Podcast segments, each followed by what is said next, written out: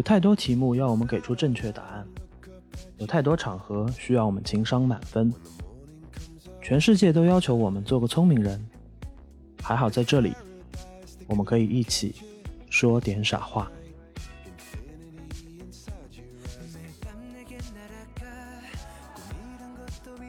世界上如果没有处女座的话，那有一半的人都不会相信星座了。如果一个人既有双鱼又有狮子的话，那他可以拿奥斯卡。大家平时对于星座最大的误解就是觉得它是把人分成了十二类，其实它更多就像是你学了一门外语，可以用这个星星的语言去翻译很多东西。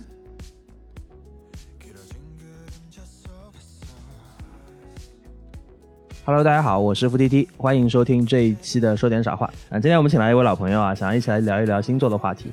为什么会想要聊这个话题呢？我想，因为首先他跟每个人都有还有很强的关系，我们或多或少都看过或者还保留着这个看每日每月的星座运程的习惯。另外，就是因为现在其实也算是年初嘛，啊，然后我们想结合这个今年的整个星座运程来做一个展望。那我们就先请今天的嘉宾给大家打声招呼。Hello，大家好，我是莎莎，我是一个占星师，同时我也是一个图书的编辑。莎莎老师其实就是我们之前来聊呃心理学的一本专著叫《其实你该找个人聊聊》的。也许你该找个人聊聊。也许对不起，没关系。也许你该找个人聊聊的啊那一期的嘉宾。上次我们主要是聊的心理学的方面啊，因为周大师是有一个心理学方面的从业背景，现在也在做很多的心理学的书的这个编辑。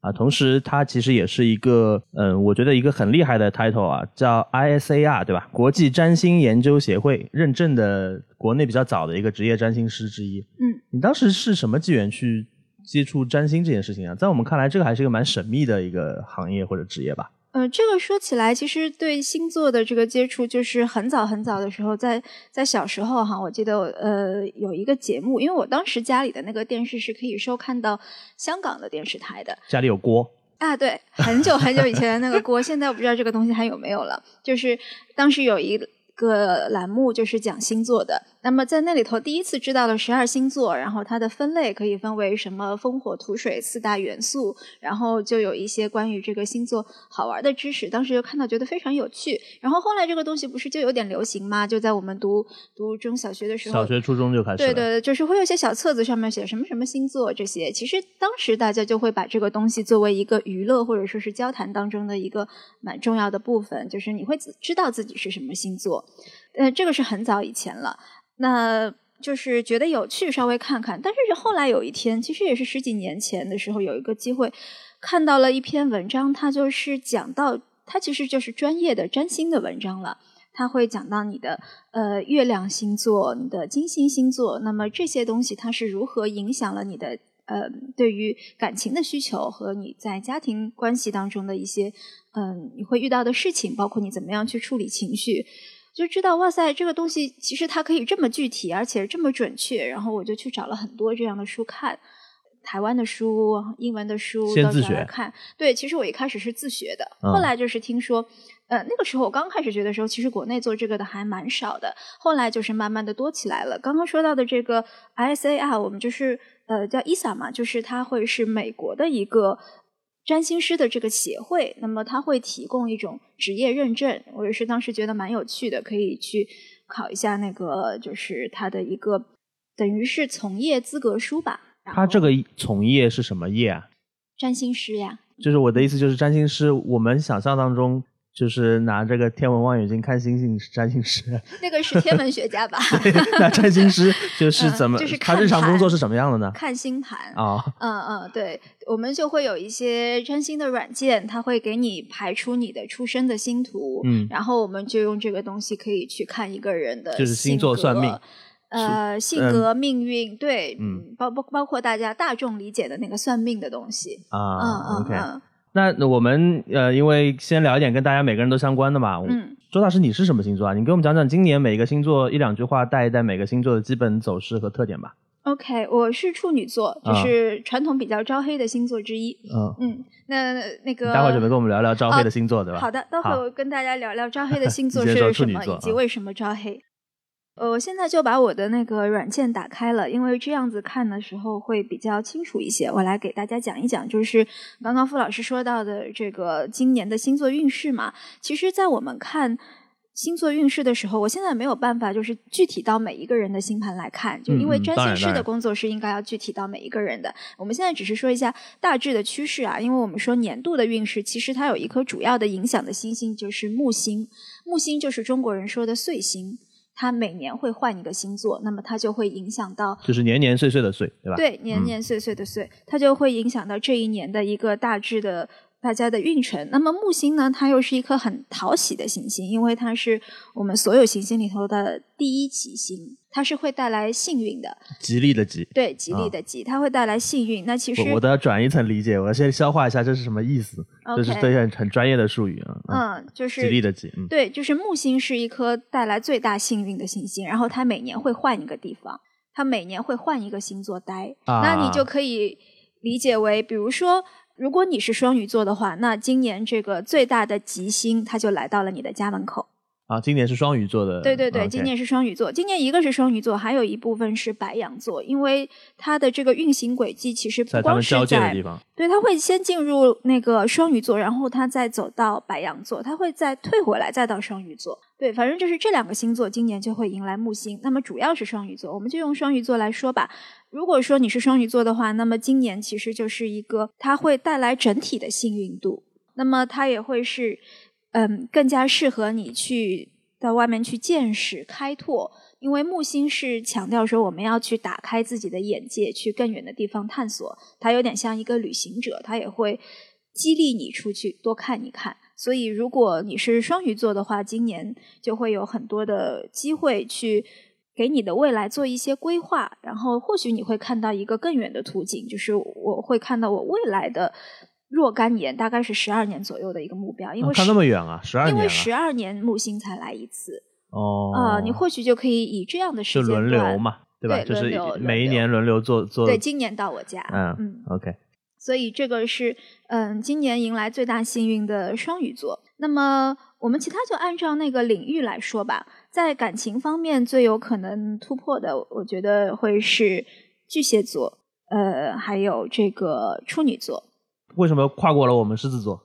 你有你的幸运，等一会儿再说。哦，不是，我我我我我的点不在于对感情的执念啊，我的点就是说，前面不是你说双鱼和白羊是连着的吗？嗯对吧？对但是你前面说的那个巨蟹和处女中间跳过了狮子座，为什么会跳过呢？因为你你如果看这样一张盘，你就会知道了。我是在看它里头的一些宫位，那么嗯在这里的这一个第五个宫位，就是相当于我们说的恋爱宫，或周老师现在把这个软件展示给我，我上面就看到了一个星盘，一个圆盘。然后他说的宫位好像我很懂的样子，在那边嗯嗯，其实我根本不知道在说什么。对对，所以这个就是我们后面会说到这个呃，占星它比起星座来说，它的难度和它的信息的这个呃数量级其实是多了很多很多的。嗯那那我先不去解释这些太专业的东西哈。好的，呃，傅老师，你先把你的那个幸运放一下，等会儿我们会说你会在什么地方有突破。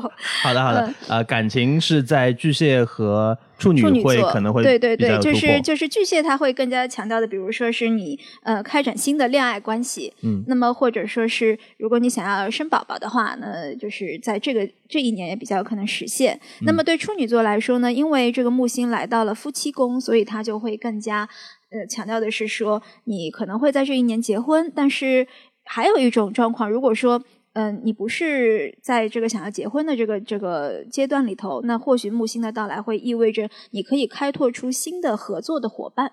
啊。嗯，因为它每一个宫位其实都是有很多的象征的含义哈。感情的是这两个，那么大家可能会很在意的说是呃谁能够发财？对，今年的这个财运呢会落在金牛、金白羊和金牛，这个会比较多。对啊，对金牛啊本来就比较 比较看重这个。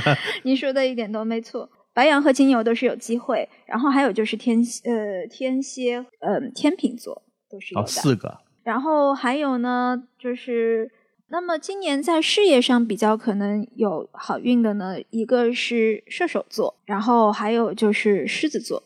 射手座可能更多强调的是你有在人前去表现你自己的才能和天赋的机会。对于狮子座来说，可能会体现为一个是你的这个日常的工作，它会开展的更加顺利。还有就是，如果你想要找人来帮你，比如说你要扩充自己的团队。在这一方面是比较有可能取得成功的，就是也会比较有幸运的。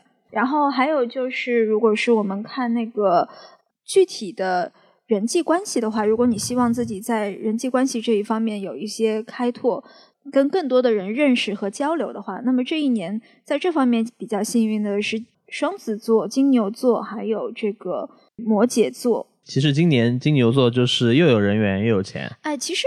我会说它两遍呢，是因为今年木星其实是在两个星座行进，所以我们每个人其实都可能有嗯两个领域稍微可以带到一下。啊，明白。嗯，所以大概是这样。然后还有一些就是，比如说，嗯，你如果想要有更多的学习成长，或许这一年对于天蝎座和水瓶座都是可以在这方面会有一些幸运的。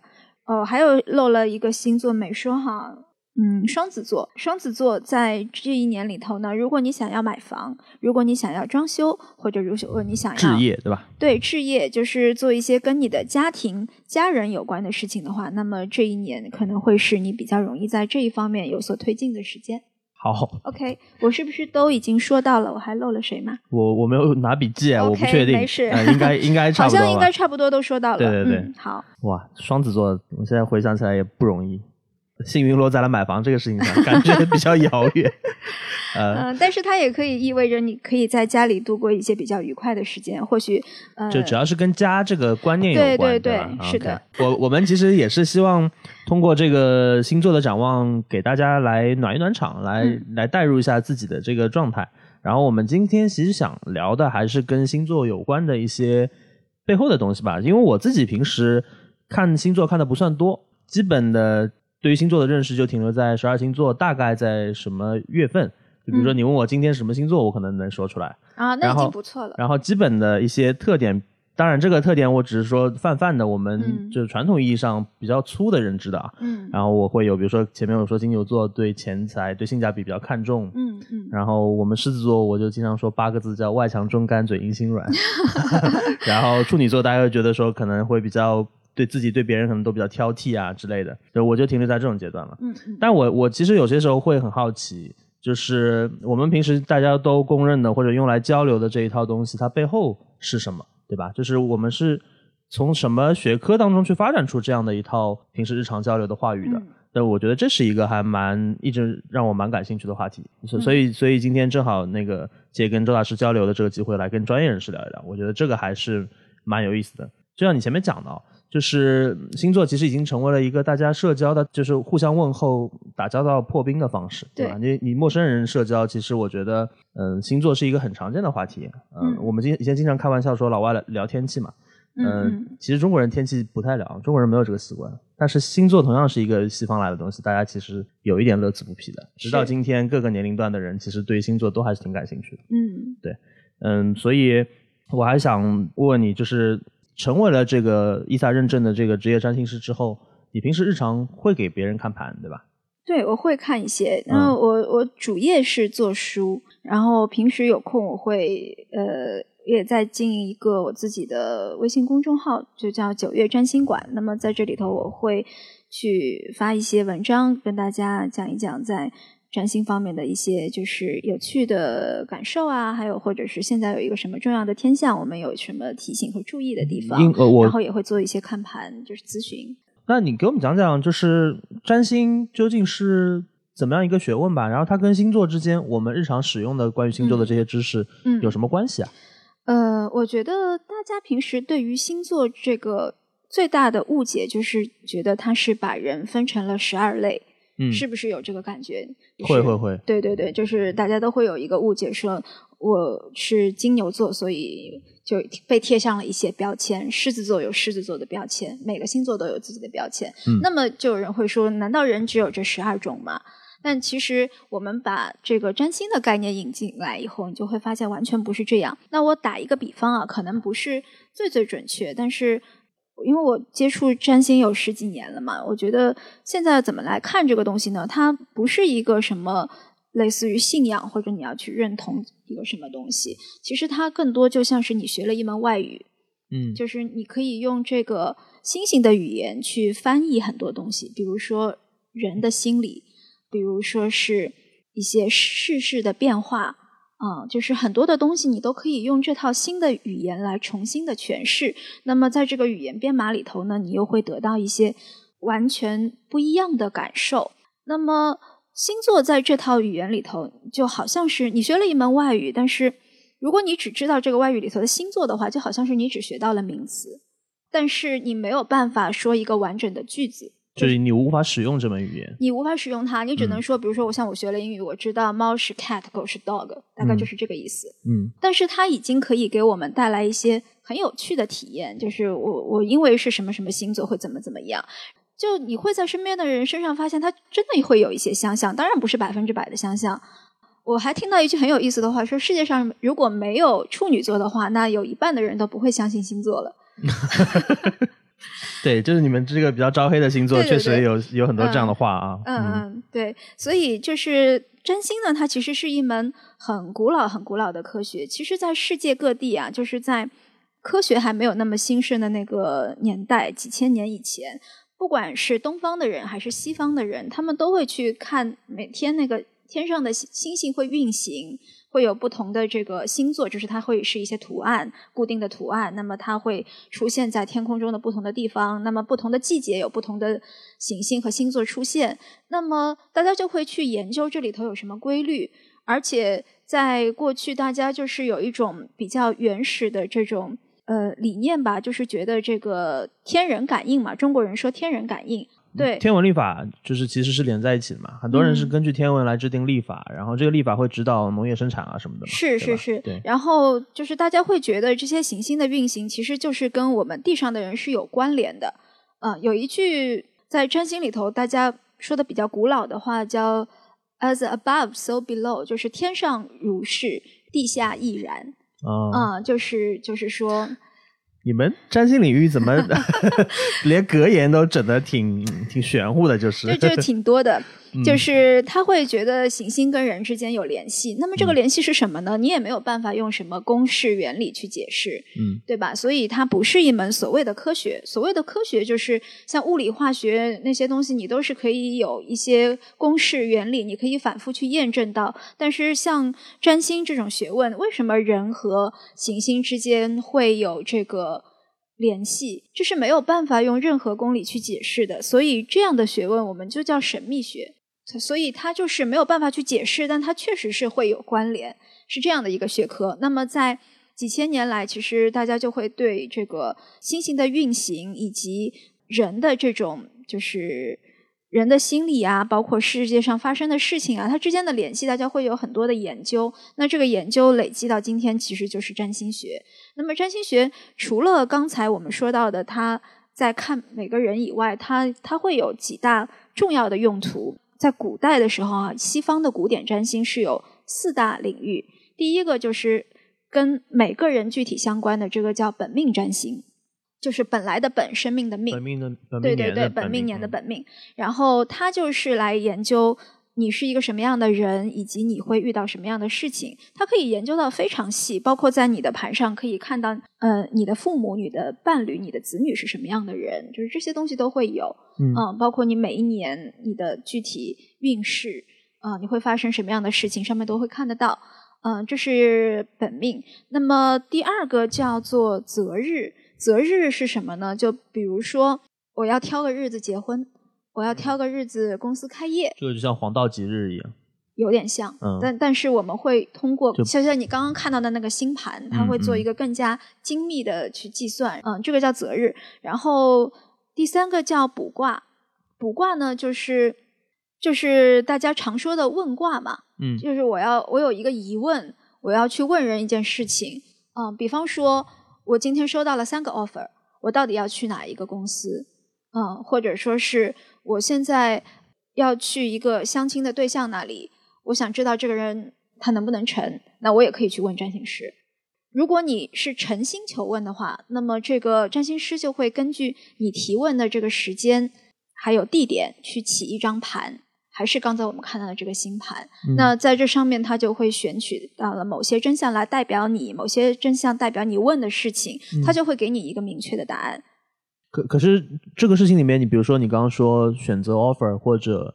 你要跟其他人打交道，里面涉及到别的公司、别的人，对，这个也是可以在它也会显示在你的盘上，因为你的盘上，比如说有跟事业相关的工位，嗯啊，有跟这个呃他人相关的工位，对对对，他就去看这个这些真相。对，这个叫卜卦。对，这个还有一种叫世运占星，就是世界的世和运气的运，就是这个就是来看时事的。其实这个更宏大的东西是吧？对，其实这个东西在古代是占星的主要用途，因为。不管中国还是西方，其实这种像中国的什么青天剑嘛，对对对对，就是它其实是一种所谓的帝王之术。是的，嗯，就是你会来看这一年是不是风调雨顺，嗯，然后如果我国要跟别的国家打仗，我们到底会打成什么样？嗯，就这些东西是以前的占星师会帮助这个呃有权的人去做一些判断的。但是我们现在也会根据这个行星的。移动去看一些世界的趋势，这个东西真的还蛮有趣的。嗯嗯，我要问个傻问题，你前面已经提到了，就是说占星这个东西它隶属于神秘学，然后它当中我觉得肯定是有一定的科学的成分的，但是呢，看起来好像也有点玄学的成分。所以占星这个东西，它得出的结论或者说这个学问延伸出来的应用，它是一个信则有，不信则无的主观的东西，还是客观的？比如说，你刚刚说物理、化学、生物，它有很多定理，这个东西肯定是客观的。对，你你信它，它也是这样；你不信它，它也是这样。对。但是，比如说预测人的命运、预测世运，嗯嗯，好像确实是有一种主观性在里面。如果我不信这个东西，我不愿意接受它，好像也没有办法说服我，它就是客观存在的，是不是这样？你可以不信，但它还是客观存在的。嗯，如果那个人，如果那个人跟你说：“哎呀，我就不相信你们这种星座。”那我就不会跟他去聊这些啊。啊，但但是，就对于信的人来说，你觉得这还是一个客观存在的东西。只不过对他这这种人来说，你觉得他不相信，那就算了。对我，我并不是说完全想要让每个人都去相信这个东西哈，因为在我自己学占星刚刚学的一段时间的时候，我会觉得哇，这个东西好准，怎么这么神奇？我就想去跟很多我认识的人说，这个东西还真的蛮有意思的。那有些人他当然会很呃愿意来听你说这些，也有一些人就会觉得我不相信，你为什么要把这个东西贩卖给我？那我后来其实就没有那么执着于说我要告诉别人这个事情。我觉得就像我们刚刚说的，它就是一门外语，你会就会，不会其实也没有关系。它也不是什么非要你去相信的东西。只不过如果你想要来使用这门语言，你确实能看到很多的东西。那傅老师，你刚刚问的它是不是科学？这个就要看你怎么去理解科学这件事情。聊到占星，经常会聊起。有些人发现那个占星学它是一门非常严密和复杂的学科之后，他就会说啊，这个是科学啊，原来占星是科学。但其实我们现在对于科学的理解，不是说这个东西复杂它就是科学。是的，嗯，但是它确实是一门，我觉得它是有客观性的。当然，它是没有办法用任何的公式这些东西去推导和检验的，所以它还是在我们说的神秘学的这个领域里头。但它确实很复杂，你知道吗？在古代，只有那种数学家、数学很好的人，他才可以做占星师这件事情。因为他有演算能力，是吧？对他要算很多很多的东西。嗯。然后，就像我们刚刚我给你看的那种那种软件，这种就是大大的拉低的拉低了占星师的从业门槛。像我们这种数学不好的人，也可以出来干这个活。就是他。你们了解基本的运行规则之后，就机器带你算，对，算出来后你看好，你你用这些数据分析就好。对对对，它可以算的非常细。但所以你回过头来看，它既然能算那么细，也代表这门学科它其实是非常复杂的。它绝对不是说把人分成就很精密嘛，对吧？十二类，对对。精密的这个原因是什么呢？就是我们稍微说两句哈，就是它不是说只看你是某某星座。当你要去看自己的星盘的时候，你要知道自己的出生年月日，这个还不算完。你要知道你的出生的具体是在几点几分，然后你还要告诉我你的出生的地点在哪里，最好具体到，比方说某个省、某个市这样子，我才能算出一张盘。这里头但凡差一点，那个盘就不一样了。你说的这个，我有一个特别切身的体会，是什么呢？就是我。算自己的星盘，嗯就我们以前小时候接触的时候只知道十二星座，对，然后呢，后来有知道有星盘的时候，发现网上有很多，比如说门户网站的一些星座频道嗯就可以测你的星盘了。嗯当然它那个测比较粗，它只要具体到你的那个出生的那个分钟就可以了。嗯，对，分钟，然后我分钟就可以了，确实。对，然后嗯我是、我妈以前跟我说过两个说法，嗯她一开始给我一个很具体的呃说法，说是十二点零五，后来又说可能是十二点左右，然后我就去拿这两个，就十二点零五分和十二点这两个时间测，测出来一个，就其他的都一样，但是嗯上升星座是不一样的。啊，那你就正好是在它的那个边缘，可能对对十二点，可能我猜是一个边缘对，它缘。正好换上升星座的时候。对对对，然后我我是倒推的，嗯就是我测出来一个是天蝎，一个是天秤，嗯然后我看了看我现在三十多岁之后这个样子，我觉得应该是天蝎座，啊，嗯，所以这样算的，嗯，我我我我不知道啊，因为我现在已经无法考证我的出生时间了，我们其实是有一个有一个技术叫做生时校正，嗯就是当像你这样的情况，你不知道自己是呃哪个时间出生，那么我们可以去倒推。这个倒推的依据就是一个是你的个人的，比方说呃你的性格，就是你给我做一套问卷，测出来对，我会有一套性格类型，问卷，不不光是性格的测试，啊我还会问你你经历过的一些重要的事情。嗯那么我会去看它是不是跟你的盘上有对应，以及它如果说这某一件重要的事情要发生，它应该在你几岁的时候发生。然后这些东西。包括你你的身边的一些客观情况，比如说你是在什么样的家庭当中成长，如果你现在结婚了，你的伴侣是有没有什么典型问题？我们现在可以测试一下，我还蛮好奇我究竟是天秤还是天蝎的嗯，啊，但是这个要具体到我的年月日，对吧？这个要具体到你的年月日哦以及要去看盘，这个我们可以回头再啊，来做。好好好，但但是但是这个嗯就是告诉大家会有这样的一个东西，叫做生时校正嗯像傅老师你这样的情况，其实是最容易算的，因为你只给我两个选项，而且是很接近的选项。呃，我们平时一般会做的就是你知道生日，但是你不知道几点钟，这样子可以可以根据这个你的经历来算。如果是一天之内都可以通过生时对对校正来对对，对是的，是的好。如果范围太大，那就太难了。但是这个生时校正还是可以做到蛮精确的推导出你的出生时间。但是有一句小提醒，就是这个最好在三十岁以后就是来做会更准一些，因为你有一些重大的。对对对，你重大的生命事件它已经尘埃落定了，那会更加算得准。三十岁就尘埃落定了，好可怕。会有一些啊不一定是全部。明白嗯，呃呃，所以我我还岔开问一句，因为上升星座是这些年大家讨论的比较多的一个事情嗯嘛，那上升星座究竟是一个什么样的事儿？它是指三十岁之后开始展现出的你的性格啊什么的吗？那应该怎么去解释它？嗯，在这个如果我们用这个星盘去解释啊，就是星盘到底是一个什么东西啊？我们先先来说一下，就是当我们去看你现在，就是假想你自己站在一片很空旷的平原上，你四周没有任何东西的遮挡，你看到这个时候的整个天不是像一个半圆形一样照着的吗？这是你能够看到的半个天空。那么在地底下还会有另外一个半球是你可以想象到的，加起来其实就是一个整个的三百六十度的圆，你可以把它想象成就是古代人眼中的宇宙。那么在这个宇宙当中，太阳落在什么地方，月亮落在什么地方，它都会在天上会有一个某个位置，对不对？那么我们就用刚刚那个星盘，就是一个二维模型，它会把你的当时可以看到的那一张天空的图给记下来，每个星星它都一定有落在某一个地方。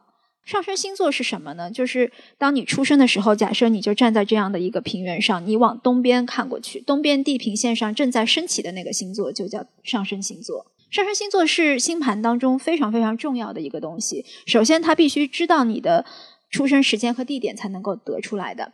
然后，为什么说它重要呢？尤其是在古代占星这个古典占星当中，它是非常重要的。因为在古典占星里头，我们认为上升星座的守护星，因为某每个星座都有守护星嘛，你的上升星座的守护星就好像是你的生命，把它想象成一艘船，那么这个守护星就会是你的船长。它啊会决定着你的整个的生命态度，就是你的生命轨。迹的一个动态的一个嗯，主宰，是这么它是？一个就是类似于船长或者说是一个 leader 的这样的角色，就是它嗯是你盘上的一个最重要的，呃，就是我们如果要说我这一生是一个什么样的使命，或者说是我要走一个什么样的轨迹，它会有一个主题展现。嗯嗯，那么这个就是上升星座。那么上升星座定了以后，你后面的个就是我们刚刚看到每一个盘上，它后面会就是你看它像披萨饼一样，就是分成了这样的十二块嘛。嗯其实每一块就代表你生活当中的一个具体的主题，比如说第二块是代表财富的，嗯第三块是代表学习、旅行，还有你身边的一些就是很近的环境，第四嗯块是代表家庭，第五块代表恋爱，这样子就是以此类推，就是它会有类似的主题。那么，当你的上升星座确定了，你后面的每一个生命领域的大致的主题，它其实也会确立。所以，上升星座在哪里，就会说明你的整个的生命的结构，你大致的人生的面相是什么样，它其实就会决定了。它完全不是一个只有三十岁以后才会出来的东西。其实就是可以把它理解成一个生命的轨迹嘛。嗯，这是一个起点，对对对对，对，它会决定了你的格局。又把我越越来越复杂乎了。对对，这个东西就是就是它会有很多很多的信息量出来，所以呃，我其实作为占星师，在我的做咨询的过程当中，最崩溃的，你知道是什么吗？就是上升星座搞错了。比如说，有的有的客户他会跟我说，他的出生时间是十点半，嗯然后我就按照十点半去算，最后咨询的时候，我就已经其实那个时候要咨询的时候，我已经做好了很多的功课，我已经把他的这个东西写完了。然后他说：“哦，我弄错了，是晚上十点半。”这个时候，这个时候你知道那个感觉就像什么？就是就是你做数学考卷的时候，你做最后一大题，你好不容易把它做完了，最后发现一开始那个条件抄错了。嗯嗯，就是这种感觉。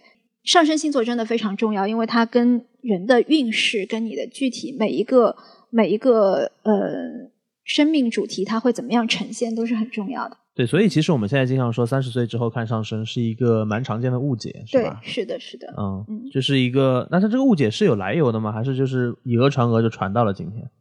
呃，上升星座还有一个意义，就是你的人格面具，就是你如何在人前去表现自己，就是我打造的一个社会自我，人设，差不多可以这样理解。嗯，就是也许在你三十岁以后，这个东西慢慢的固定下来，嗯，啊那么大家就会看到你的这一部分，但其实它不是你的完全的核心。嗯即使你觉得我好像更像我的上升星座了，但是你的太阳星座仍然是占到更加主导的作用。哦，这个嗯这个我的感受还蛮强烈的，嗯因为我觉得可能跟大家对于自己人生的不同阶段的这个认识是有关系的。就是前面你也讲到了，你可能二十多岁的时候，你的人生就是有很多可能性，你也在一个急剧变动的状态当中，嗯所以好像不太会有这种说我好像越来越像某一种样子的这种情绪和感知嗯嗯出现。但是到三十岁之后，你会觉得说人生好像开始呃就开始有一点东西会定型了，嗯然后这个定型会让你很敏感，让你觉得嗯说你好像变成了另外一种样子，或者你感受到了以前没有感受过的比较固定的东西。然后我们话会把这个东西理解成这个是，比如说从占星的角度来说，是上升星座导致的。呃我我猜可能是这种、嗯这种可能这是一种理解方式导致的这个更容易去理解的一种解释。对，然后其实还有一些别的，比如说你刚说太阳星座，然后月亮星座，然后我们一般会解释说一个呃相对来说一个主外一个主内，对吧？就是月亮可能是你整个的内心世界、你的思想的状况，它是更多的是代表你的情绪的感受，啊情绪的感受嗯嗯、对啊然后对，那你说主外主内其实也是也是对的，就是、嗯呃，打个比方，就是说月亮星座就好像是你在家里你穿着睡衣很舒服的、很放松的那个样子，嗯呃，它也是你只在最亲密的人面前才展现出的那个自我。然后太阳就好像是你着意的去打扮了自己，然后让大家去看到我这样子最闪光，我最漂亮，然后这样最有魅力。通常还会有一些其他的解释，比如说金星是主爱情，是吗？，对，就类似于这样的。是是是，它确实金星会所以每一个行星对应的你的你的这个状态是会有相对负责的板块的呃，可以这么理解。啊，就像你前面说木星是吉星，对对对，呃，木星就代表你在哪一块比较有幸运，以及你比较嗯能够去拓展。就是总之，我们刚刚看到那张星盘上，其实太阳系的所有行星都在里头，嗯所以每一个行星都会在天空中的某一个位置。那么嗯这个位置其实就是我们刚刚说的星座。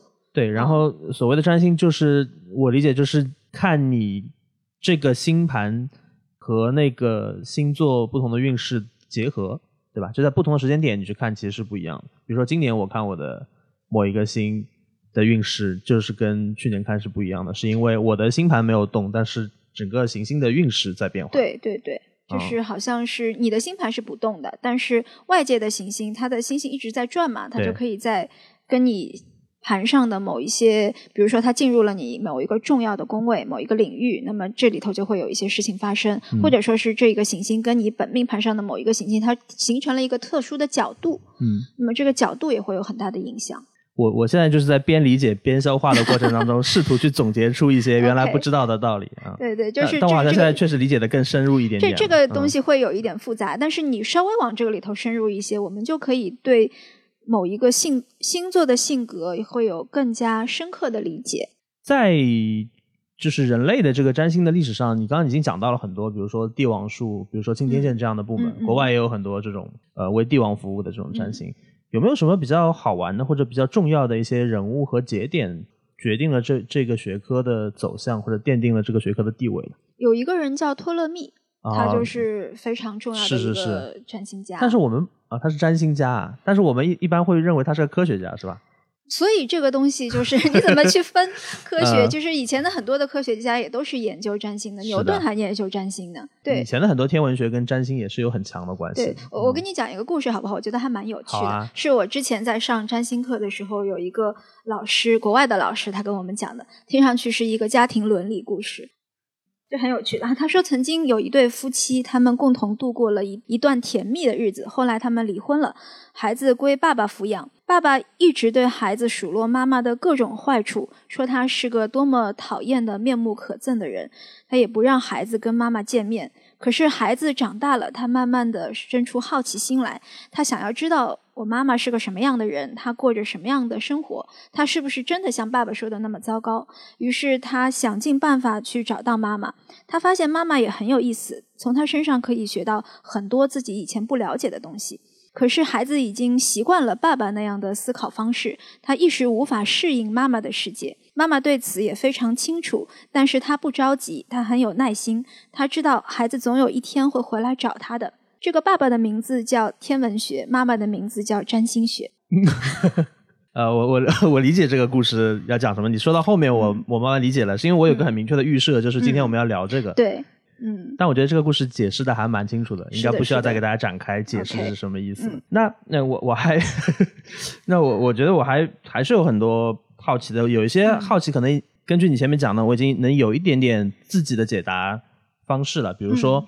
我们经常会拿星座来做配对嘛，对吧？我经常会看我我别人给我介绍了一个对象，嗯然后我想看看我跟他合不合适。嗯。很多人嗯。第一反应就是拿出星座星座的工具检测一下，但这个其实就看你信不信嘛。就它嗯它的整套方式是存在在那边的，对它其实就是根据每一个人自己的星盘和当下的运势结合另外一个人来看看他们的匹配程度。呃，其实光看两个人的星盘就可以看到匹配程度了。嗯嗯那我要问一个嗯可能有点拉踩嫌疑的问题，就是关于这个，你呃，我们刚刚说这个叫本命占星，对吧？嗯嗯啊，然后或者择日占星，anyway，就是当它涉及到具体的需要去卜算一些东西的时候，嗯，占星学和星座跟什么生辰八字啊，跟紫微斗数啊，跟其他的这些我们都有些人会去用的一些这种神秘学的东西有什么关联，会有什么差异吗？就是它各自都是一套解释世界的方法不一样式。那也许呃我经常碰到的状况就是算出来其实是类似的，殊途同归的。如果真的吗？对就是就是个殊殊途同归的比例很高，是吗？尤其是对于一个人的命运来说，你要去看一个人的这个格局，他的命盘的格局，他人生的走向，你用八字来看和用星座来看，其实是很类似的。哦，因为我从来没有算过八字，也没有算过紫微斗数啊，也没有用周易演算过啊什么的 OK，anyway 都没有。嗯然后这个还蛮出乎意料的，就是你你这个说这个话的笃信程度，让我觉得神秘学真的好科学啊。嗯，就是这又又说到我们又对科学这个词到底怎么定义？但其实嗯就是、就是大家平时会说这个东西是迷信嘛，但是迷信就是就是我们可能小看了迷信，或者说是相信到了执念到了一定程度就叫迷信，是吧？呃，就是封建迷信的这种东西，就是你不所谓不科学的东西嘛。但是科学这个东西本来它也是有边界，它是在不断拓展的啊。科学是一个圆，那它外界接触到的这个东西，也许你就会把它归结为神秘学或者是我们未知的东西。嗯，那么也许以后科学真的有办法证明为什么人跟天体之间会有联系，等等这个东西是我们现在还不知道的，我们就是。保持它的一种神秘的感觉吧。我们前面一直在讨论这个学科或者这个学问，嗯，我其实觉得还有一个蛮有意思的点，就是人，对，就是其实就是人其实是需要超验的力量的，嗯，尤其是在人觉得自己的能力无法掌控一些事情的时候，其实都会有很多超验。我们我们经常会，嗯，就是我们经常会说，人有求于一些神奇的时候，我们就会去拜一拜。然后平时日常，尤其中国人吧。如果没有这种诉求的时候，我们就过我们自己烟火人间的日子。对，其实我觉得星座某种程度上也是起到了这样的作用。当我有不确定的时候，我想去看一看我未知的那个部分怎么给我指引，怎么给我一些预测。你你说的很对，其实就是当你不确定的时候，你想要一点确定性，所以你去找到这个嗯占星或者是一些其他的神秘学的工具，它给你一点确信感。嗯嗯，给你一点。这个你想要的安全的，或者说是我可以知道一些东西的这种感受。所以你你从业以来，你有感觉到现在的人对于这种安全感的诉求，或者对于占星的诉求，会比以往更多吗？因为我其实有一个感受是，我觉得现在的人自由度比以前要高了，但是因为自由度高，反过来让人的安全感和确定感会变弱。我觉得这个需求其实是一直都在的，因为在一个变化的世界当中，我们现在。好像是比以前更能够接受变化了，但是还是人的本性就是想要确定性。嗯嗯，所以这个占星这个东西，它从古代到现在，它都是有它的需求的。因为确定性跟安全感直接挂钩，我觉得是有一定的关联。它确实也可以起到这方面的作用哈。比如说我们在自己的星盘上，你可以看到你的这个人生，它就像是一个画卷，它就展开了。那本来你好像是在一条很长的路上走，我也不知道我前面到底会看到什么，我也不知道我现在走到哪里了。但是通过这个星盘的工具，你可以看到你现在是在一个什么样的阶段，啊，你接下来又会去到一个什么样的阶段。那也许在这个路上走的人，他心里就踏实一些了。他就会知道，即使我现在经历了一些很困难的状况，但是它是有原因的，它也是会过去的。我们会给他一些解释，也会给他一些对于未来的这种展望，这样子他其实就是可以安抚到一个人。我觉得这也是占星咨询的蛮重要的一个意义吧，就是去支持到一个人。对，就是他其实也提供了一种精神力量。是。就是用他的这一套话语、这一套体系去提供精神力量给人。嗯，哎，一下子有点上价值了，我觉得。呃，我们前面说好要聊一些比较轻松的东西的，比如说，嗯，有哪些星座比较招黑啊？啊，招黑的星座就是刚刚说处女座是一个嘛。嗯，处女座为什么招黑呢？就是因为他总是会看到，呃，事情还没有做好的那一点，就是哪怕你。一件事情比较容易看到缺点，对他很容易看到缺点，哪怕你做到百分之九十九了，但是处女座就会一眼看到那百分之一，然后他还说出来了，这不是就很招黑吗？所以是他同时兼具了能够敏锐的捕捉到缺点，以及忍不住要把它说出来这两点，是吧？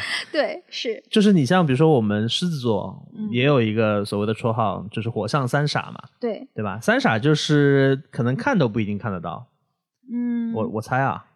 因为火象三傻，他就会看到啊，我都做到百分之九十九了，你快来夸我啊！我们狮子座尤其明显的，全世界都是我的舞台。嗯，对。呃，但我觉得这个，如果从招黑这个角度来说的话，应该是指他的那个招黑程度比其他星座明显要高了吧？但其实我个人感觉，每个星座的优点和缺点。都还蛮明显的，随着大家讨论这个东西更多了以后，其实我觉得大家对每个星座的优缺点都更加的耳熟能详了。是的，是的，就是其实包括另外一些招黑的星座，像天蝎座啊，大家觉得他很腹黑啊、记仇啊，然后还有还有摩羯座，大家觉得他很闷啊，或者说是呃很执念很深，说服。然后呃执念很深的其实是金牛座和天蝎座这样的星座啊？是吗？对，这两个是嗯。执念很深的，其实狮子座也有它的很难说服的部分，水瓶座也是，所以这四个叫做固定星座。固定星座你就是很难去动这是一个学术。学术上的说法的，对对对，它它是另外固定星座另外一种星座的分类叫嗯固定星座。那么像呃处女座、射手座、双鱼座、双子座这些就是动星座变动星座。啊，它为什么是这样分啊？就是因嗯为它是固定星座是在一个季节的中间的，比如说狮子座是夏天中间的星座，夏天的第一个星座是巨蟹，嗯第二个是狮子，第三个是处女。嗯对，第一个星座它都起到的是启动的作用，嗯就是开创，嗯我们叫开创星座，嗯所以它会带有一种向前冲和开拓的特质。然后第二个星座是固定星座，就是它的。就是像你说的执念比较深，然后他个人的这个特质也比较的鲜明，比较的明显，你不太容易去改变它。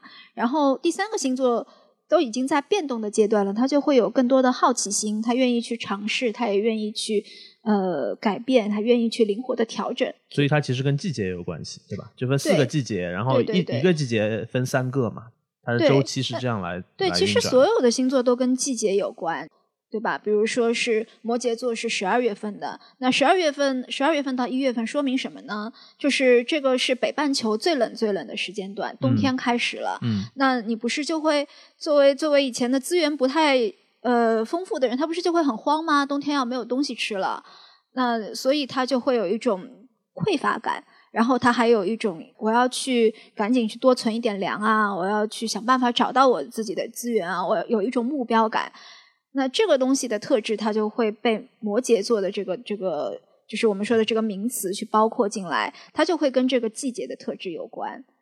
那么，所以每一个星座其实都是跟它存在的季节有关系的。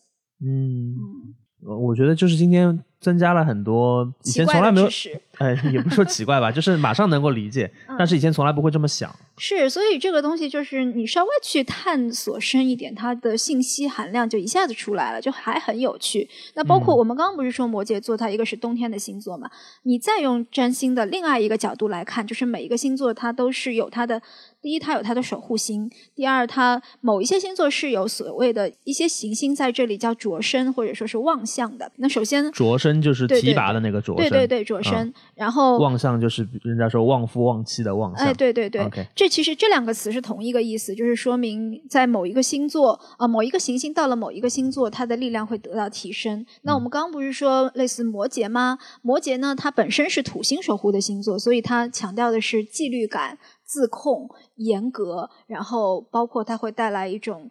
严肃、冷漠，然后不那么有趣的这种特质，这其实是土星的特质。那还有一部分是因为火星在这里也很有话语权，所以它也会有火星的那种野心、冲劲。然后摩羯座其实是一个很有目标感的星座，它就会一直去往呃更高的地方攀登。嗯那那他做事情也是特别的，就是有它的这个方向和有它的这个志气的。其实这个就会是更多的是火星的一个特质在体现。明所以你加上了这些东西，你对一个星座的理解就会丰富很多。就是整个，我觉我觉得就是说，整个的解释体系很完备，就是很精密了。对对对他把很多的条件都考虑进去了。这是最吸引我的地方，就是嗯这一门学科它真的是非常的精密，而且它嗯它的这个整个的这些，它这个学科结构的展开其实是非常漂亮的，它是嗯就是它可以具体定位到每一个人都是不一样的嘛。对我们、就是我们想象的当中的星座，觉得它是类型化的。其实如果考虑那么多精密条件的话，每个人都是完全不同。对，是的，就是嗯如果说是，嗯，比如说你是狮子座，但是有的人可能是看到狮子座以后，他会觉得这个不像我，或者嗯只有百分之二三十像我，他可能就不相信星座了。但是如果你把整张星盘算出来，有很精确的时间算给他看，他就会很确定说那个就是我，那个不是别人。嗯嗯，所以这个就是我们为什么可以把它当做一个学科在做研究，并且为什么可以给人去做像咨询这样的工作，其实就是基于它有这样的完备性。那我们话都拱到这儿了，我还有个问题，就是我们所说的四象啊，水火土风，嗯这个是什么讲究啊？这个就是叫做元素嘛，嗯嗯，元素其实就是说，在古代是认为世界就是由这四种物质构成的，是，所以他也会把不同的星座分为不同的分类。那么，嗯就像你刚刚说火象，火象就是白羊、狮子、射手。对。那么这三者它就有很高的相似性，然后它之间的这三个星座之间的关系是一个和谐的关系，所以它就会被分为一个一个元素。然后像是火象的特质啊，就是都比较乐观、比较向上。你就想那个火的特质嘛，它是往上去升的，但是它也比较的干燥。嗯嗯，它没有那么多的滋养性。就是火象的人，可能更多的是他会关注的是自己、自我的这这一个。就像白羊座关注的是我怎么样，嗯，去争第一，让别人看见我。嗯嗯，狮子座可能关注的是我的，就是那种权威感和领导力，包括是我的这种啊戏剧性，嗯，创意。对对，嗯我觉得是对狮子座来说很重要的一个就是你的创意。嗯嗯，那么射手座会让别人关注的是我说的对不对？因为它是一个木星的星座，嗯嗯，它也是一个变动的，就是我们说跟好奇心有关的星座，它会更加强调他自己的价值观。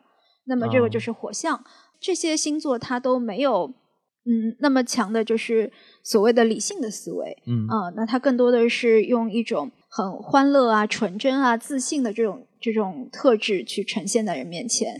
就是 三傻嘛，你知道吗？就是大家说别的星座啊，它都是要有一些客观的证据，它才能够对自己有自信心的。像土象，我一定要是我呃懂某些东西，或者我能做某些事情，他才对自己有自信。呃，水象他可能会是更加强调我身边有一些人际的连接，别人来肯定我。但是火象都不需要啊，他他自自动的就已经有很强的自信心，没有理由的自信啊这也是一。种很珍贵的天赋，不是吗？嗯，那么？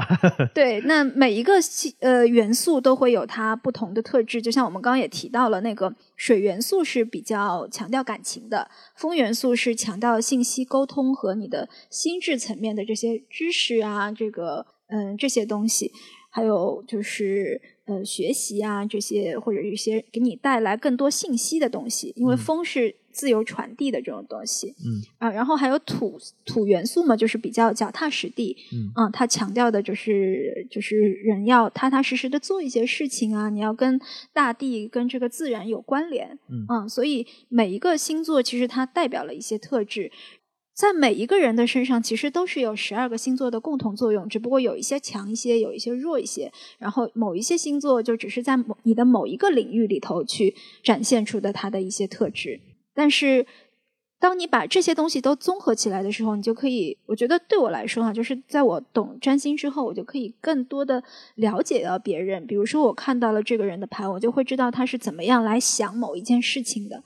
那我就很容易带入到他的角色里头，会知道他大概会想要什么，嗯，他的需求是什么，他的困难是什么。其实你就会对人有更深的理解。就是也许你以前会觉得某一些人他做做某些事情是很难理解、不可理喻的，但是当你有这样一门新的语言、这新的解释工具以后，那一切就能说得通了。就是他那样做是有他的道理的。所以除了我们刚刚讲到的季节，然后嗯元素，还有什么比较常见的星座的划分或者分类方法吗？嗯，还有一个比较简单的，就是叫阴性星座和阳性星座。其实嗯这是一个呃二元的真的是一门语言。对，就是就是我们刚刚不是说四元素嘛，其实很好分哈。那个风元素和火元素的星座都是阳性星座，嗯然后水和土都是阴性的星座。哦，嗯，然后还有很多很细致的分类啊，甚甚至有些叫呃无声的星座，它不会发出声音，就像水象的都是无声的。你想嗯水象一个鱼、一个螃蟹、一个蝎子，没有一个会说话的，所以它就是叫无声的星座。嗯就是这些都是在另外的一些阐释体系里头，它是会起作用的。比如说嗯我们刚刚说到卜卦，它其实就会用到很多很古老的星座的分类方法，然后去看你所问的那个事项，它到底会呈现出什么样的表现，嗯，就会跟这些星座的特质有关。我们小时候就像你是接触了这些东西之后就开始学了嘛？你像我们小时候第一次接触星座是因为《圣斗士星矢 》，对对对，然后才知道了哦，原来这个我们现在所谓的十二星座是指黄道十二宫嘛？对对是对然后其实还有很多其他的星座，什么大熊、小熊，其实都是星座嘛。不过不在黄道上对对嘛。嗯对，所以我们是拿黄道十二宫来作为人的这个基本的十二个星座来进行。但其实这个其实都是在说你的太阳落在哪一个星座。对对对对嗯，所以就是我们前面聊了很多偏见啊什么的，我还蛮好奇，就是我们对于十二个星座有哪些蛮常见的误解的？好像说起来，别人第一反应或者说通常会认为这个星座是这样，那其实并不是。有很多啊。比如说呢，你说说你的星座，别人对你有什么误解？我觉得别人说狮子座都挺像我的，没什么误解。呃，你应该是有很多狮子座吧？我记得好像哦，我的星，多我的星座。对，周大师，我的星盘，我跟你讲，除了有一个不是，然后其他的就是小苹果那个歌，你知道吗？就是火火火火火火火，就是一一火到底。嗯。然后除了月亮是水瓶，然后上升是天蝎或者天秤，应该是天蝎。嗯。其他的全是火。嗯啊，我印我印象里是这样，但可能还有还有某一个不是吧？反正其他的就基本上一溜全是火。呃，所以你还是一个蛮典型的狮子座。那么是呃，哦，我想到一个误解了。你说，别人会觉得狮子座的人会比较粗线条，但我心思还是挺细。这个我觉得不是对狮子座的误解，是对我的误解。是 是你要去看你整张盘，你才能知道你是不是。那对狮子座的误解是什么呢？嗯，狮子座就是大家可能都会觉得这是一个，就是他会比较有权威感。但这也不能叫误解啊！让我想一想，其实狮子座呢是这样的一个星座，它就是像一个大猫。嗯啊啊！我觉得狮子座就是你只要撸顺毛嘛。对，就是要撸顺毛。你就撸它顺毛，怎么样都可以，虐待它都可以。嗯，但是就是说，也不是每个人都很像狮子座，而且狮子座很有意思啊，它是呃最多人会说我不像我的太阳星座的那个星座啊？是吗？嗯。哦，又增加了一个新的洞察。嗯，这个蛮有趣的，就是说都不想像狮子座，就是狮子座的人都内心有点抗拒像狮子座。就是狮子座的解释里头，他会说你是一个荣耀的像国王，因为太阳是太阳系里头的王者，所以狮子座是有王者风范的。那么一个狮子座的人，好像他走进一个房间就会吸引很很多人的注目，这是这是在。教科书里头对狮子座的解释，但是不是对某一个狮子座的人的解释。明白。所以某一些人他可能就会觉得我没有那么喜欢待在聚光灯下，嗯，我也没有那么喜欢。对啊，社恐的人，狮子座凭什么不可以社恐呢？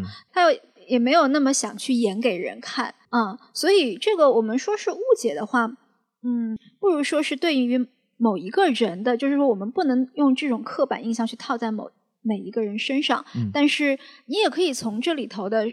看到狮子座的一些特质，你也会知道我到底要在哪些地方去展现我自己的能力，才能够有成就感。嗯嗯，比如说，我觉得狮子座的核心就是你要去做让自己开心的事情，有趣的事情。哪个星座不是啊？不是，不是，不是那么强调这个，因为狮子座他在这个狮子座特别看重或者特别注重这一点。狮子座就像一个小孩儿，他就要在那个呃，他愿意在舞台上开心的玩耍。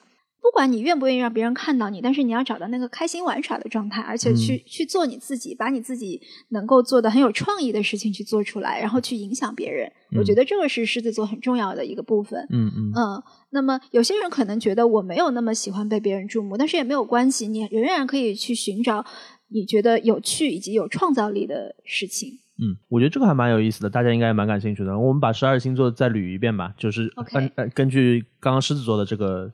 描描述方式，嗯，那我们往后走吧。处女座，处女座，我们刚刚说了，它是一个非常完美主义的星座，嗯，然后处女座它的核心价值其实就是在于，一个是它有一种很强的专业的精神，它一直是在追求完美。其实如果没有处女座的话，我们可能很多的技术进步都不一定会有。所以直人是比较处女座的，是吧？对，是的，是的，嗯因为处女座本身它在那个星盘上，它也会。它也会对应到说，嗯，你去做一些专业的事情，你通过专业的技艺的提升，去得到自己的一种成就感。然后处女座还还有一个很重要的特质，就是谦卑。我在这里补充一个很有意思的点，因为我们现在不是一个个星座在讲过来嘛？对。其实每一个星座都会在弥补上一个星座的缺陷。狮子座感受到了侮辱，这并不是说每一个星座都一定是在进化，说后面一个才更好，只是说每一个星座都有它不足的地方，嗯，那么后一个星座就会有意识的去补足它。明白。那狮子座可能就是他的他太乐观了，他补的是巨蟹嘛，是吧？他补，没错，要把刚刚处女座的仇报回去。呃，对对对，你都是可以这样子的，就是总有人来报你的仇，嗯，然后。然后这个处女座其实就是会弥补到狮子座那种比较呃乐观，然后他一直在说好话，在夸你，他也想被夸。那处女座其实就把那个夸与被夸的那个部分放下了。狮子座就是用心理学的话说，就比较喜欢索取情绪价值。嗯，嗯，对，火象呢会有这一点，因为嗯，其实水象也会有这一点，这两个是比较比较感性的星座类型嘛。嗯，那么处女座就属于一个很典典型的理性的星座，嗯，他会去钻研，然后他也会去看到某一件事、某一个人身上的缺陷，所以在这个里头，他其实就是提醒我们说，你还是要有。要有一种谦卑的态度，包括看到自己，你也知道自己哪里做的不好，我要去提升。看到别人的时候，他也会觉得别人在哪里做的不好。啊，但是处女座是一个讲真话的星座，你要知道，当一个处女座夸你的时候，他一般都是真心实意的夸你。因为对于处女座来说，我明明不想夸人，我还要组织一段漂亮的话，那个是非常非常困难的，是很违心的。嗯，所以处女座的表扬可能不是那么的漂亮，但是它一定是真诚，含金量很高。对，含金量很高。啊，对，好，一般你都会得到的是处女座的更多的是批评，所以那天秤呢？天秤还是天平？这是一个都都可以，但是我们写下来的话会写那个木字旁就是平嘛，和木旁就是秤嘛，秤，对对。天秤，我们通常想到天秤的时候是两个嘛，一个是选择困难，一个是外貌协会，对吧？都非常典型。其实，为什么外貌协会？因为天秤座是金星主管的星座，金星就是要漂亮、要舒适，所以他会很在乎的，就是金星的事情，就是美与和谐。那选择困难呢？选择困难其实就是他的那个那个天平嘛，两边他一直在。他一直在称，就苏永康那个歌是吧？站在天平的两端，一样的为难。对 他就是会会看到这一边也是有道理的，那一边也是有好处的，所以他就一直在纠结。然后关于天秤座，其实还有一点大家可能不是那么了解的，其实它是一个，它也是一个跟土星有关的星座，因为在古典占星里头，它也是土星望向的或者叫着身的位置。所以天秤座他的自律的精神其实也是还蛮强的，而他他其实一直是在要求自己，就是他对自己有很多很多的要求，他要求自己用客观的态度去看事情，去评判呃事情的时候不要太主观，因为天秤座是我们进化到一个我不光是看到自己，还看到别人的阶段，因为黄道上的前六个星座从白羊到处女。基本上是比较关注自我的，但是后六个星座他会关注他人，因为天秤座就是我们来到了他人。所以黄道是从白羊开始的。对，这个是那个圣斗士星矢，这个是圣斗士星矢打十二宫的顺序。你不知道这个，我我还蛮惊讶，但是但是没事，就是这个。我一直以为我我们想象当中。我我不能说我们啊，这方我我一直以为就是从一月份开始算的。哦，不是不是，其实，在占星学里头的新一年是从春分点开始算，就是白羊座开始，所以怪不得十二宫是从修木星跟咱们修正一开始，然后金牛宫第一宫啊。然后这个白羊座其实也是一个一直在争第一的星座嘛，所以它会有这个初始的这个这个这个意思。明白，我们待会儿再说回来。那个我们刚等会儿再说回来。天秤啊，天秤座就是第七个，就是他走过了自我的这个阶段，他来到了第七个，就是他看到了是他人，所以他也是。很擅长去建立关系的，所以他弥补了处女座。对，处女座，处女座总是在说别人你这个没有做好，那个别人没有做好，那别人就很不爽啊，对不对？就就哦，对对对，天秤座有一点就是，如果天秤座目目击了一场冲突，天秤座就是内心一定蹦出四个字叫世界和平。对，对吧？我觉得这很典型的，就是哎呀，你们不要吵了，不要吵了，对对对，因为他看到这个东西他就很难受。嗯嗯，他是很喜欢。和平宁静，谁也不要来吵我。如果两个人在他旁边吵架，他真的是会很难受。他也不喜欢自己卷进这种是是是纷争里头去。所以，所以你知道吗？就是天秤座是一个很容易在糟糕的关系里头待着，但是不容易出来的星座。就是忍受，因为他不想去弄得局面很难看，这也是他的一个弱点。但是天秤座他主要的。特质或者说他的使命，其实就是去追求那些更美和谐的这种关系，就是他可以在关系的层面给我们带来很多的东西。嗯，所以一个人如果是他的天秤座很强的话，他就很擅长去做类似于关系的 关系的维护。嗯，像外交官是一个典型的这个星座啊，这种形象。明白。嗯嗯，然后后面是天蝎。对天蝎座，天蝎座也是一个天蝎座，大家最集中的吐槽应该就是腹黑，是吧？但是呃，在主的优势就是聪明。天蝎座有一个弱点啊，就是他的聪明全都摆在脸上。其实别人看了他就知道他很聪明，其实这是他的评价，感觉有点像处女座给出的评价。嗯，那没办法，就是处女座就是会这样。嗯，然后天蝎座呢，确实就像你说的，呃，很聪明。他的聪明在于什么呢？就是他能看到别人没有看到的一些东西。就有些星座他可能就是看到台面之上的东西，但是天蝎座他会往更深的地方想一些。所以跟腹黑是相通的。所谓腹黑是什么呢？就是就是他会有很多的内心戏，对对对吧？对对对对，因为天蝎座是一个，你想他的形象是一个蝎子嘛？嗯蝎子是一个喜欢躲在石头下面，如果阳光直射它，它会很慌，嗯因为它是这样的一个动物，所以天蝎座也是一种呃比较有隐藏特质的这种星座，他喜欢把自己藏起来，他不太喜欢暴露，但是他确实内心会有很多的情绪翻涌。嗯，天蝎座是一个情绪，就是我们只说这个星座特质的话，它是一个情绪不太稳定的星座，因为它很极端，它很强烈。天蝎座要的就是我比别人更深的去体验任何一种情感，所以天蝎座是不管他喜欢一个人也好，他讨厌一个人也好，他的感情强度都是很深的，而且他是很执着的。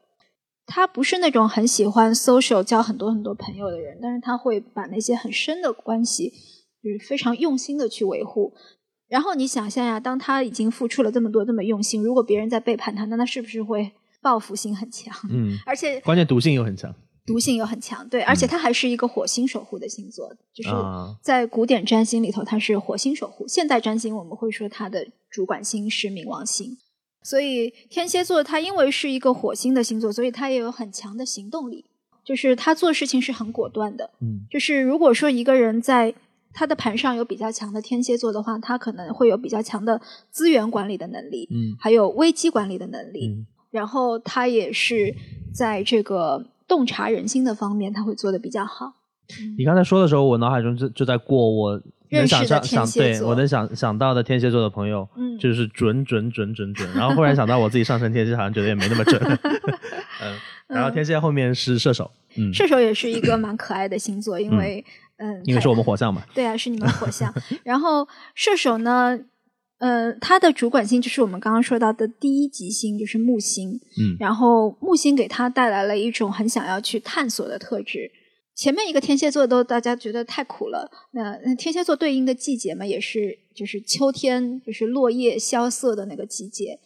嗯，所以其实西方的那个万圣节也是在天蝎座的这个这个阶段，大家又会去考虑一些跟生死有关的，那那那也跟这个季节的特点有关。然后进入了射手座，我们就去这些都过去了，我们现在还要过冬天，就是马上要过冬天了，我们要有一种欢乐的这个气氛。春天还会远吗？是吧？哎呀，感恩节也来了嘛，就就嗯就大概是这样一个阶段。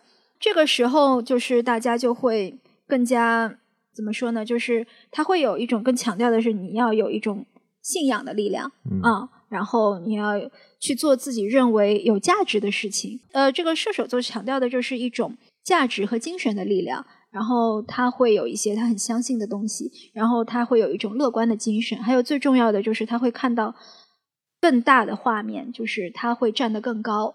嗯，因为这个也可以对应到希腊神话里头，像那个木星，它是跟宙斯相关的，它就是奥林匹克山上面那个站的最高的那个地方。那你就不会像处女座的那个阶段是陷在细节里头的，因为处女座是一个对细节要求很高的星座，射手座他就没有那么关注细节，但是他会站得更高，他要看得更远，他会用那些东西来激励自己。所以我觉得对射手座来说，最重要的就是做你觉得有意义的事情。原谅我这一生不羁放纵，爱自由。因为爱自由的星座，射手座肯定是其中之一。是的，嗯然后后面是摩羯。对摩羯座，其实我们前面讲了蛮多了，嗯嗯就是我再回到他的形象讲一讲，就是他他是一个什么样的东西呢？他上半身是羊，嗯下半身是有一个鱼尾巴的，嗯所以你就可以想象这个东西，它无论是在海里还是在陆地上，它其实都是可以畅行无阻的。所以它也是一个强调了摩羯座的一种能力吧。还有就是它，它是一个土象星座，然后它是带有一种，因为它是土星守护，有一种传统的力量，它会比较强调安全感、稳定性。如果你跟一个摩羯特质比较强的人在一起，你会从他身上得到很多的。呃，稳定、可控、安全的这些东西，比如说你跟他约好，所以他们比较比较容易出领导人是吧？和、嗯和领袖吧，各领袖对领袖也是比较容易有的，还不嗯狮子座也蛮多的，天蝎座也蛮多的，都是一些比较强的星座嘛。然后摩羯座，我想说的就是他非常的能给你安全感。比如说，你跟他约五点半见面，他一定是五点半会到的。摩羯座是一个不会轻易放过自己的星座。那么摩羯是后面就是水瓶，水瓶了。水瓶是一个风向星座，然后呢，它也是一个比较强调自由的星座，它是一个比较有开拓性的星座。如果说狮子座是在台上去表演，他喜欢在灯光下面的那个人，那么水瓶座就是站在这个演讲厅的最后排，冷冷的看着你的那个人。导演。舞台监督，他不是舞台监督，他他心里在一直会在想，你有什么地方，嗯，好像还不对，我要想一个办法来反驳你啊。然后水瓶座有一种感觉就是，呃，风向都会有一种比较的理性。然后水瓶座是一个特别强调自我的星座，就是我跟别人不一样。嗯，他跟狮子座不是对立的星座嘛？就我们叫对宫的星座。其实对宫的星座都是看上去完全不一样，但是内在相通的。这两个星座都是很。强调说我要活出我自己不一样的色彩的这种星座，这个我感触很深。我问我的星盘是太阳狮子、月亮水瓶，所以我我被别人科普过很多次这个所谓的对宫和对对对和这个是是是，就是你如果在农历的呃十五左右出生，就是那个月相是满月的话，你就会有这样子的星盘。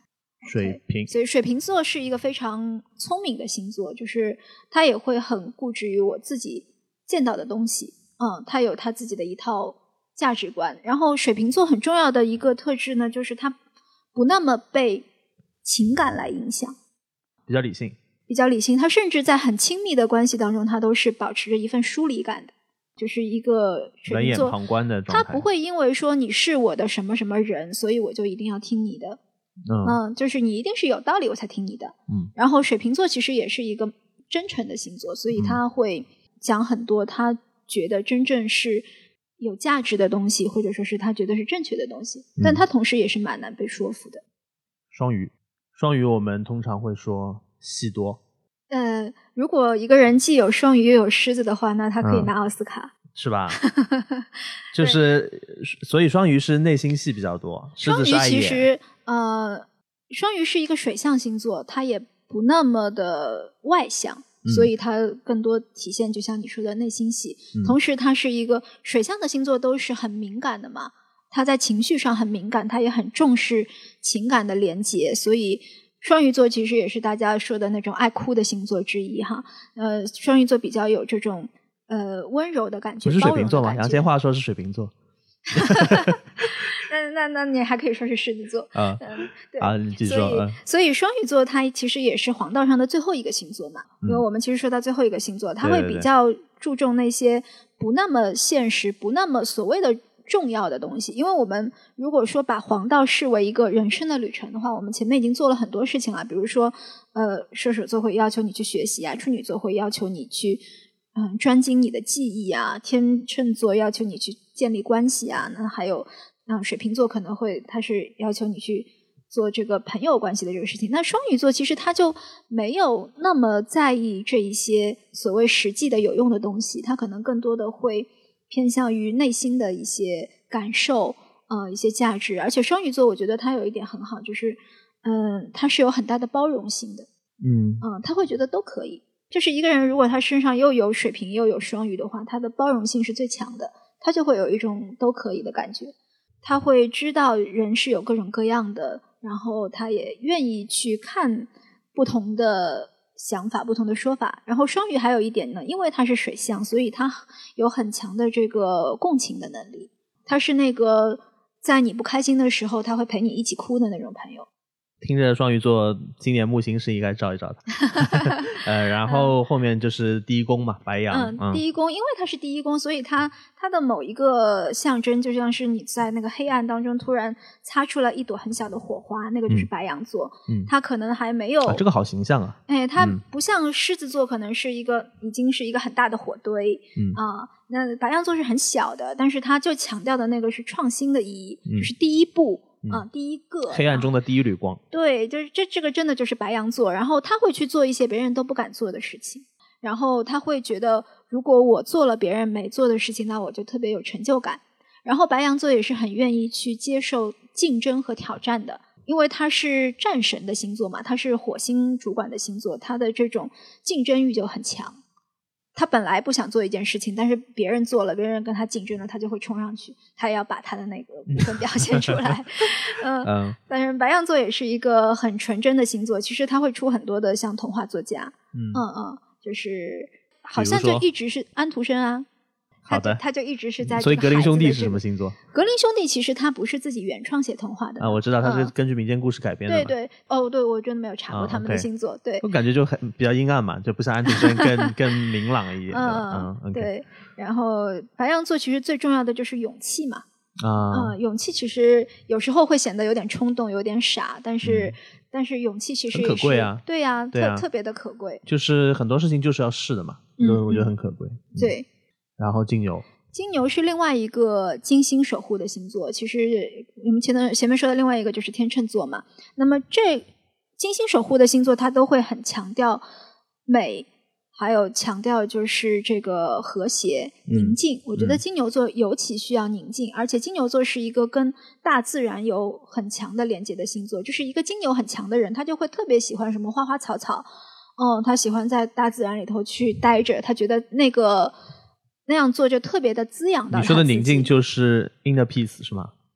呃，包括外在的安静，其实也是的。嗯对，金牛座是一个比较慢的星座，我们要说了，白羊座太快了，所以金牛座就慢下来了。嗯嗯，慢下来了以后，他其实会喜欢在沉默当中去感受一些东西，嗯然后呃，他会特别强调一些物质、感官、身体方面的这种舒适。所以，一个金牛座很强的人，他可能是很舍得给自己花钱买好的沙发、好的床、好吃的东西，这是嗯他要去满足自己对，广安稳舒适的要求很高。对对对，嗯然后同时他也会有比较好的审美，因为金星比较好的星座，就是金星有利的星座，它都是有比较强的审美。我们嗯刚刚说的一个是天秤，一个是金牛，其实还有一个金星旺相的星座就是双鱼，嗯所以双鱼出很多艺术家。金牛完了是金牛座，呃，双子就是一个最最活跃的、变化度最高的星座。啊对你很这也是大家对它他的这最基本的认知嘛。嗯嗯，它变来变去的它一直嗯在变来变去。对，然后它的最强的能力就是信息传递和收集的能力。嗯，它就是那种信使嘛，messenger 嘛，嗯啊，它它一直在传递信息，因为它的它的守护星是水星，水星就是我们说负责信息沟通、传递、学习这些东西。那么在神话里头的水星的那个呃神就是赫尔墨斯嘛，嗯，嗯，他就是信使，神之对信信使，嗯他是唯一可以在天界、人界和冥界这三界里头自由穿梭的，所以他会把各种信息融合在一起。对，他是唯一可以把包卖那么贵的。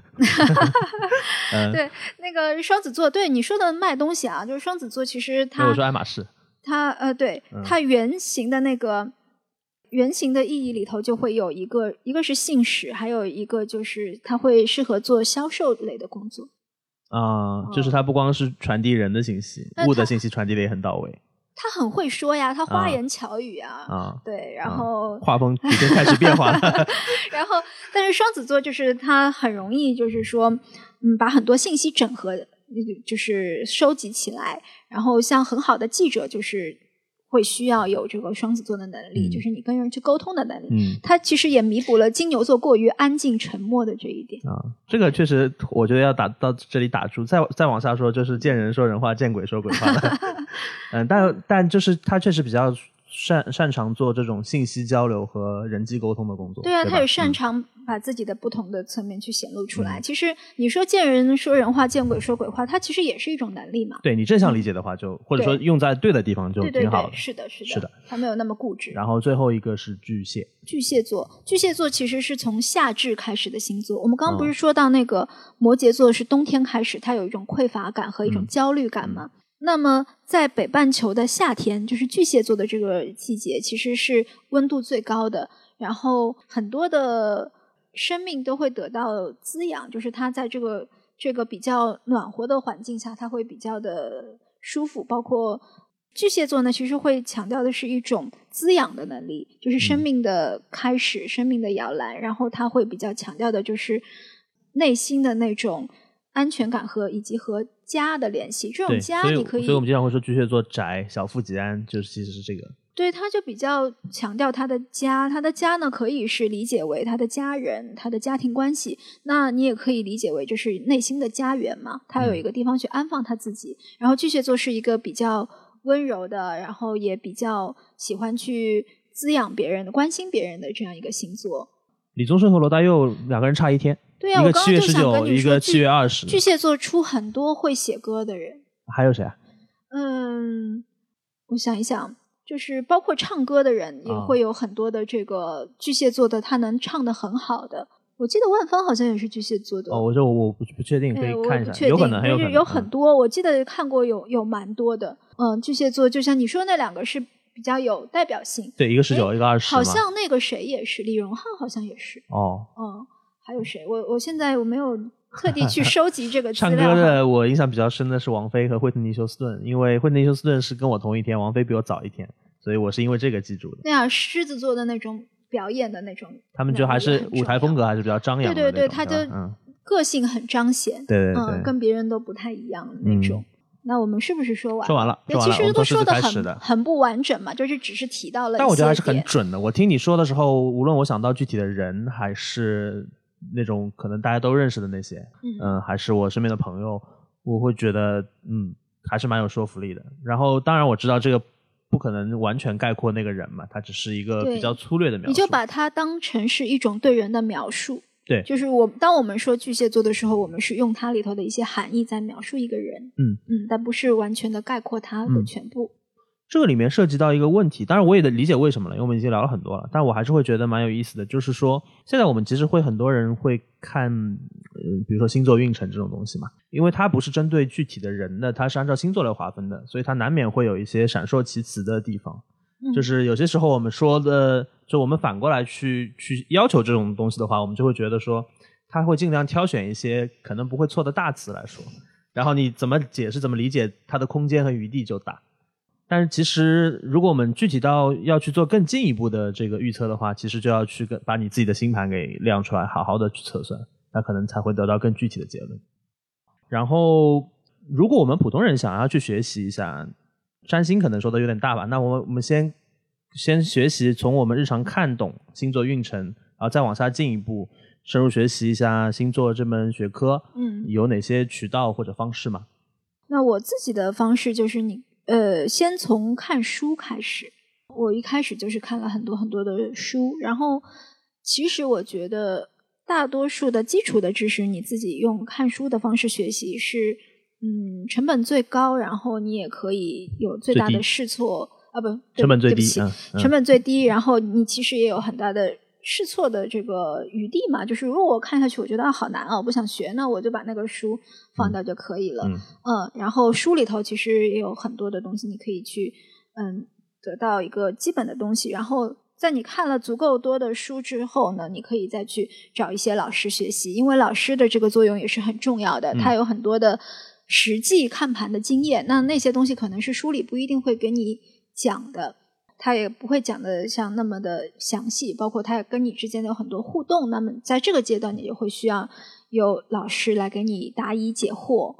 我们节目惯例是要推荐文艺作品的嘛，所以你刚刚说到书，你你是本来打算推荐书还是怎样？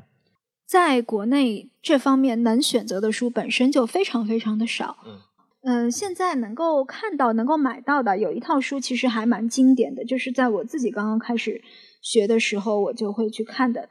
呃，现在网上有卖这三本书是可能是一起卖的。第一本叫《当代占星研究》，它其实就是伦敦占星学院的那个当时是院长吧，他叫苏汤普金斯，他就是写的一本占星学的教科书。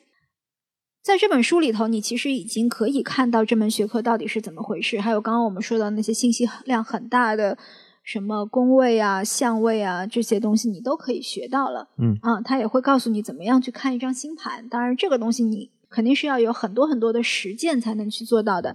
但是这个是作为一个，我觉得是写的很精炼也很理性的一本这个占星书。我也上过这个老师的课，他的风格也是，我记得他应该是水瓶座吧，就是那种，然后很理性的跟你讲，他也没有那么多的情感色彩，也不会有那么多的就是，呃，好像像让你做冥想、做想象的那种东西哈，但是它就是很很客观理性的跟你讲。但是我我作为一个处女座看这种东西，我觉得很舒服。这是第一本，它是可以让你看到这个里头的东西。还有第二本呢，在这个套装里头也是呃苏汤普金斯写的这本书，其实它现在起了一个很拗口的名字，叫《顺逆皆宜的人生》。我经常会记不住这个名字，但其实它原先的那个名字就是叫占星相位研究。所谓相位，就是讲行星之间的角度嘛。嗯，就是因为我们的这个星盘是三百六十度的圆，所以你把它切割成某几个角度，就是它能够等分的那个角度，我们在占星学里头都说是有意义的。比如说九十度。一百二十度、一百八十度、六十度这样，那还有稍微细一点，像七十二度啊、一百五十度这样子也是有意义的。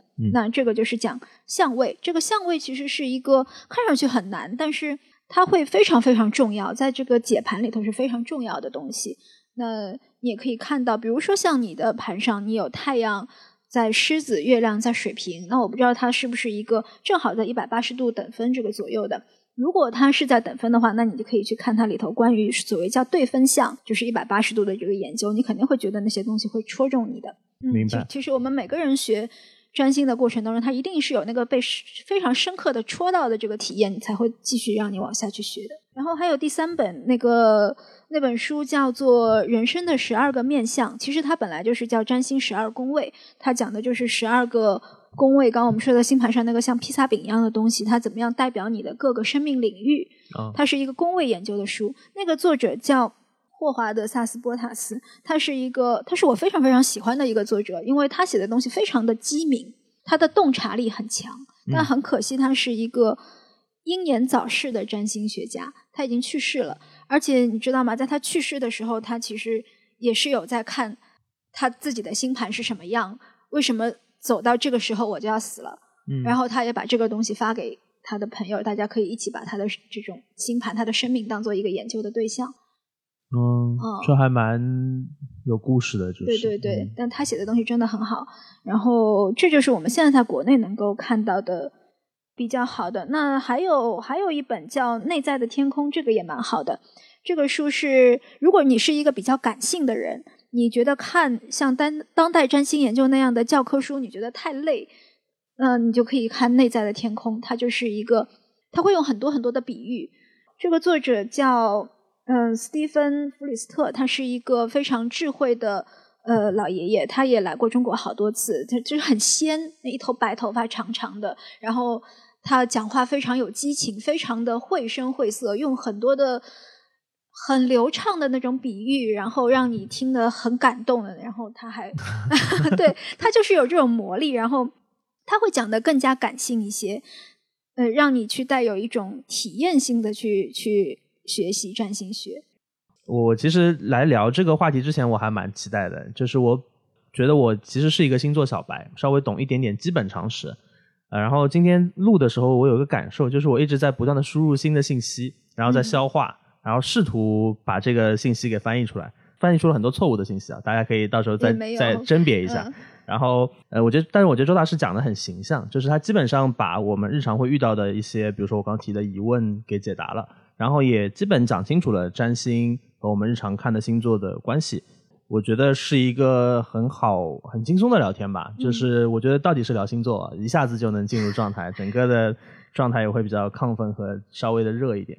嗯，我其实还蛮期待一个方向，就是想跟赵大师下次有机会聊一聊，在做占星师的这个职业的历程上面遇到过的一些有趣的人和事。我觉得这个也蛮有意思的，但因为时间关系，我们就可以留到下次有机会再聊。嗯，啊，如果大家有什么关于星座、关于我们今天聊天内容的一些想法和感受，也欢迎大家在留言区给我们留言。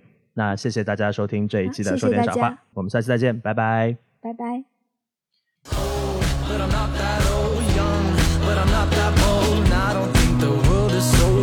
Just doing what